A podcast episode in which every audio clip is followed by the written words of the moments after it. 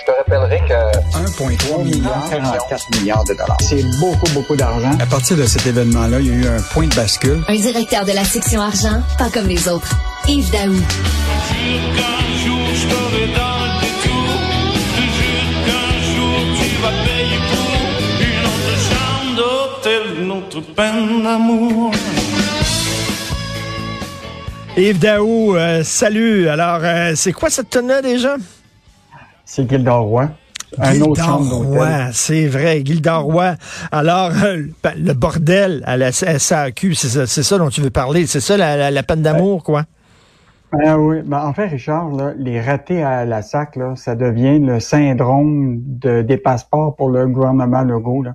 Écoute, les ramifications du bordel dans ce secteur-là, là, ils sont énormes. Et là, euh, Francis Alain a trouvé une bonne histoire. Écoute, un propriétaire d'hôtel a de la misère à faire rentrer ses jeunes au travail parce que ces jeunes-là, c'est tous des jeunes qui attendent d'avoir un rendez-vous pour leur permis de conduire ou leur euh, leur, euh, leur euh, certificat de- d'études de, conduite. Donc, euh, c'est une propriétaire de deux hôtels. Écoute, puis elle a 15 employés présentement là, qui attendent leur, leur- donc ils peuvent pas utiliser leur, leur voiture.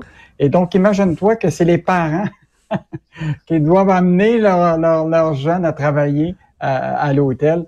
Écoute, c'est vraiment in- incroyable. Ben, Mais l- écoute, j'ai de la misère à penser qu'en en 2023, Ça se peut aujourd'hui, à l'ère de la technologie, là, on soit pogné avec un citron comme ça.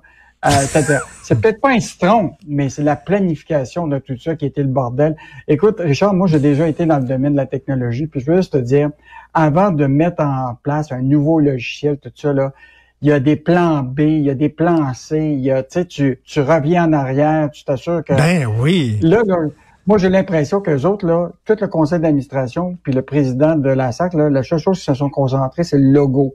Ça clique. Hey, c'est-tu le fun, le mot? Hey, ça clique. Ben, ça clique pas fort parce qu'il aurait dû passer plus de temps à planifier mieux. Et donc, Ben aujourd'hui, oui. ça, c'est des dommages collatéraux clairs, précis. Euh, et donc, là, euh, tout le monde euh, court euh, après sa queue, là. Ils veulent juste savoir comment sauver le bateau avant de, évidemment, de trouver des coupables. Mais mettons là, que c'est pas reluisant pour le gouvernement Legault. Cette, Ben absolument pas. C'est l'effet. Ça, c'est l'effet domino en maudit, là, comme, quoi Ah. ça a vraiment un impact. Là, écoute, les, ça a un, impact sur les camionneurs, sur leur job, ça a un impact sur les jeunes qui travaillent, les hôtels qui sont en pénurie de main-d'œuvre. Là, soudainement, euh, les jeunes qui ont embauché peuvent pas se pointer parce qu'ils peuvent pas rouler avec leur auto. C'est complètement débile. Euh, tu reviens sur, euh, bien sûr, le documentaire euh, de Isabelle Maréchal sur la classe moyenne.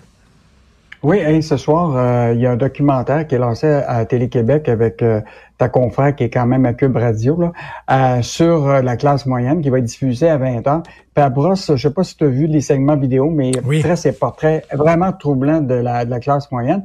Mais tu sais, des fois, les gens se posent la question, c'est qui la classe moyenne? La réalité, il faut se rappeler que la classe moyenne, sa définition, là, c'était clair, c'est apparu après, euh, après la, la première, deuxième guerre mondiale, en 1945-1975. Puis C'était les, les 30 années glorieuses, là, où ce que là, tu as eu un, un boom économique, les gens avaient des familles, avaient des maisons, il y avait une croissance économique. Mais aujourd'hui, quand tu regardes ça, une famille qui fait partie de la classe moyenne, normalement, là, c'est établi selon entre 75 et 150% du revenu médian.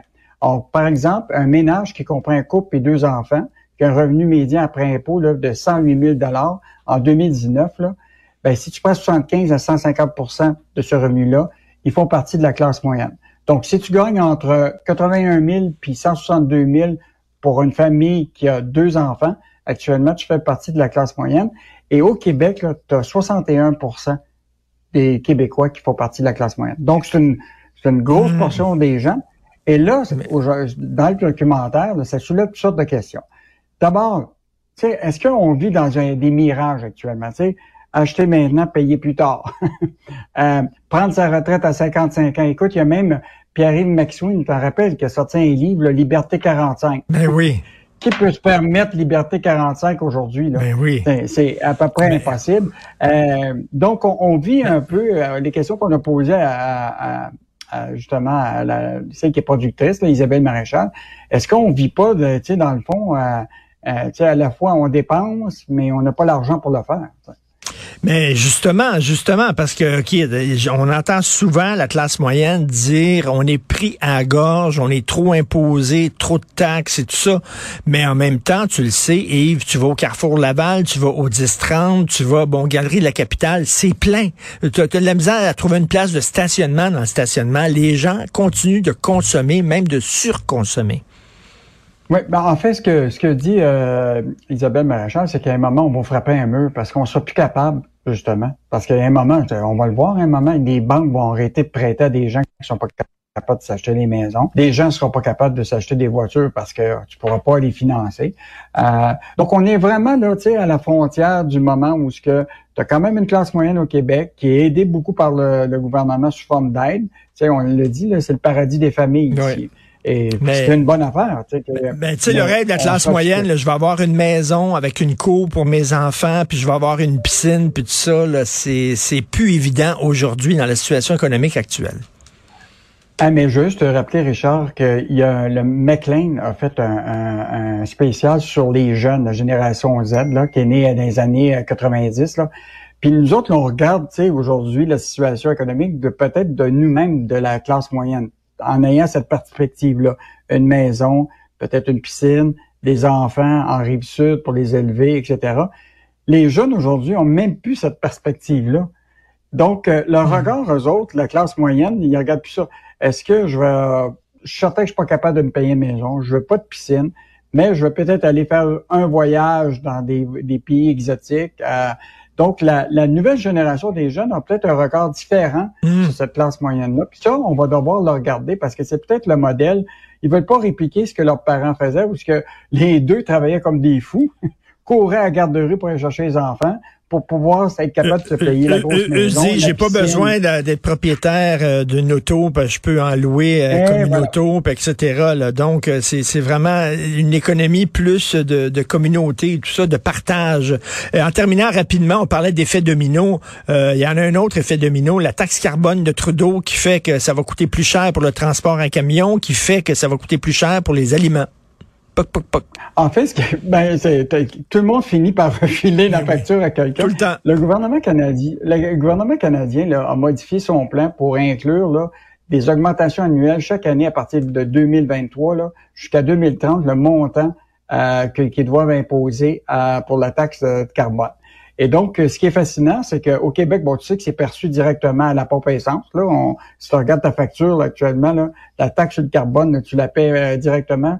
Mais dans le reste du Canada, c'est plutôt euh, une surcharge qui, qui va être imposée par, par les camionneurs eux-mêmes. Mais ce qui est important de comprendre, c'est que notre marchandise qui vient au Québec vient souvent de la Colombie-Britannique, vient de l'Alberta, vient de la Saskatchewan, vient d'un peu partout. Et donc, les camionneurs vont charger une surtaxe qui va être de plus que peut-être jusqu'à 5% comme le, le, va le faire le groupe Robert qui a envoyé ça à ses clients. Euh, et donc, là, ça veut dire que tes, tes, tes, tes produits qui viennent de Colombie-Britannique, euh, et de là-dedans, il y a des fruits, des pêches, par exemple, ben ils vont te coûter plus cher euh, chez Métro ou chez IGA ben, ou ailleurs parce que il va avoir une surcharge de. Et ça, c'est le 5% qui se rajoute sur l'inflation alimentaire qui existe déjà. On finit toujours euh, par payer. C'est toujours le consommateur finalement qui finit par payer pour toutes les augmentations dans la chaîne. Ok, le, tout le monde se, se repousse ça de, dans la cour du voisin et ça finit tout le temps dans la cour du consommateur qui lui doit payer, ce qui nous ramène à la classe moyenne qui est prise à la gorge. Merci Yves Daou. Merci. On se reparle demain. salut. Salut. Bye.